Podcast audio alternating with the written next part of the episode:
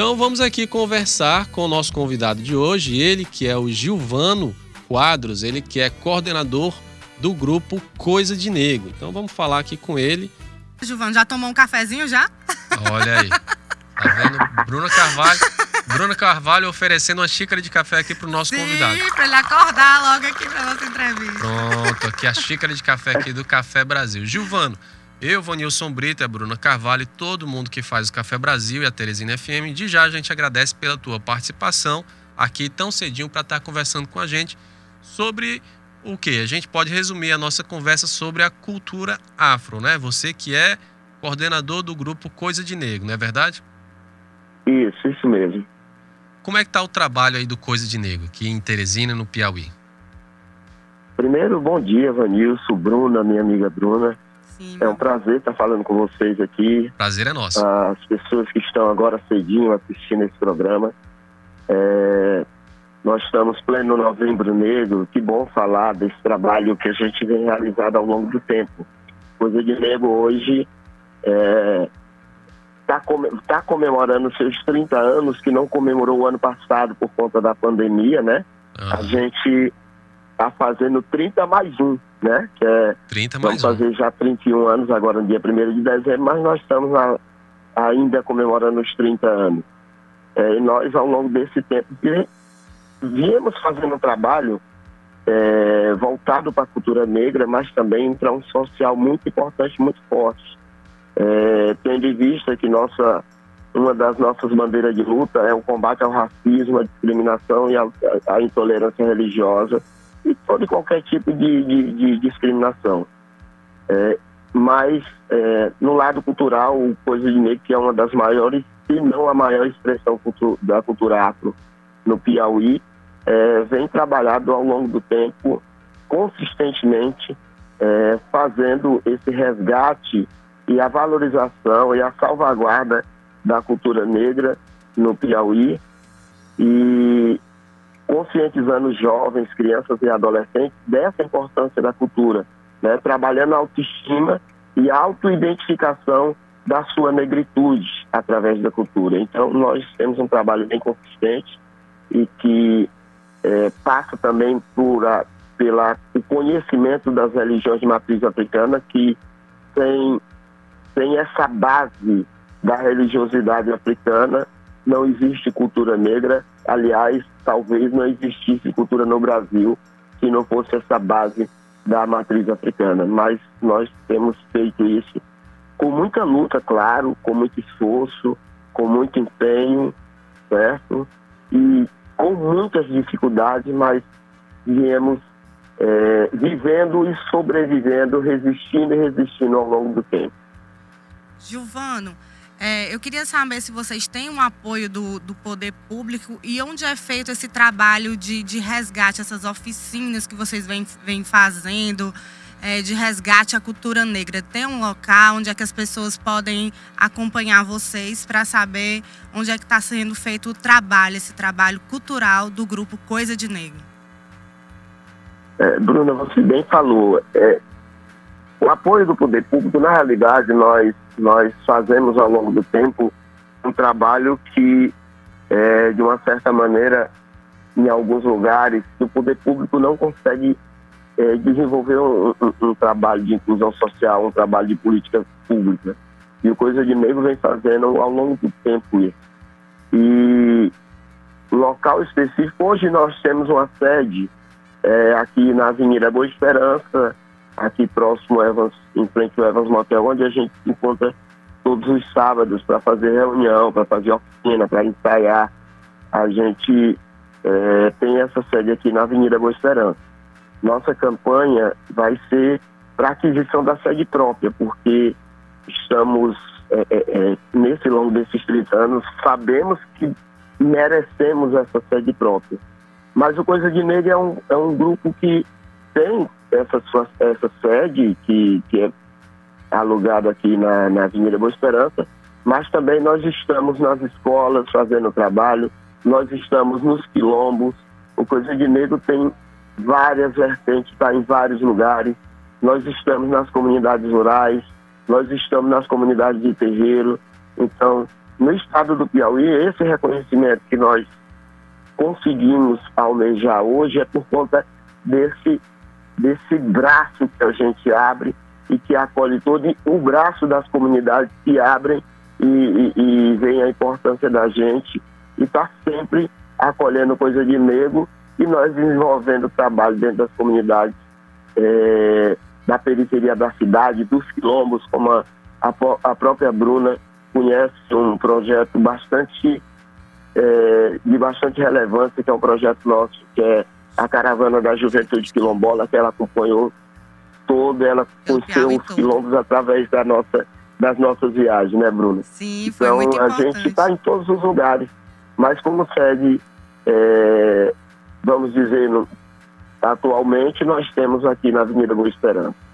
Giovano, vocês Oh. Vai, vai. Giovano, vocês continuam com, com essas oficinas de música, dança, penteado afro para as pessoas?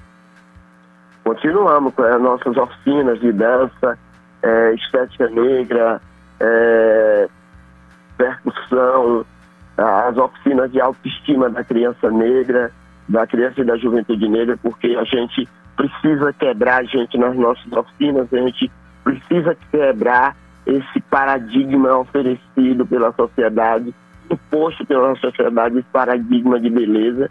E as nossas crianças negras da periferia dos quilombos, dos terreiros, precisam se auto-reconhecer como, como crianças negras e lindas, que é o padrão, que não é o padrão que oferecido pela mídia, não é o padrão oferecido é, pela sociedade em geral. Então, nós continuamos sim fazendo nosso trabalho, é, paralelo a isso, junto a isso, trabalhamos no combate ao racismo, acompanhando as denúncias, ajudando a fazer as denúncias de, de, de racismo, que às vezes a pessoa não tem um suporte de advogado, não tem um suporte de ninguém, sofre racismo e não sabe como agir. Aí procura os grupos do movimento negro, procura coisa de negro e a gente ajuda na orientação, ajuda no acompanhamento para que a gente possa estar tendo uma sociedade mais justa e igualitária, mas com justiça mesmo. Bacana. E, Giovana, a gente sabe que a gente vive em uma sociedade que não assume o racismo e mesmo assim sabe, sabe que ele existe.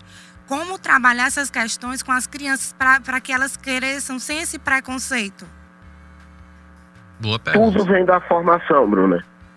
Tudo vem da formação e essa formação maior que ela acontece é na, é na sala de aula. É, nós conseguimos é, fazer oficina com professores, né, com educadores, e essas pessoas que é quem passa mais tempo com a criança, trabalha toda a formação psicológica, toda a formação social da criança, ela precisa é, trabalhar esse, essa valorização da pessoa. Porque o racismo só acontece quando você julga o outro é, inferior a você. E se você cria uma casca, às vezes já vindo de casa com esse racismo, e quando chega na escola, essa casca é reforçada, ela fica, ela cresce uma pessoa racista, ela cresce uma pessoa homofóbica, misógina, machista. Essa pessoa cresce dessa maneira, achando que é superior achando que o, o, a pessoa que está ali do seu lado, pelo fato de, ter, de ser diferente, é inferior, e a gente tem que passar pelo processo de educação. Pena que esse país, é, depois de tanto tempo, de uma lei que ela é essencial para o combate ao racismo, ela não foi executada e implementada direito dentro das escolas, que é a Lei 10.639, certo? Então, por conta disso, das pessoas não assumirem, principalmente na parte educacional, existe muitas pessoas com esse racismo exacerbado. A gente está vendo aí as redes sociais, as pessoas é, se encorajando cada vez mais para praticar o racismo, para praticar a homofobia, para praticar o machismo e, e a gente precisa quebrar isso. A gente precisa quebrar isso. Primeiro, é, uma pessoa adulta que comete o racismo, ela precisa sentir a dor da justiça em relação à sua punição.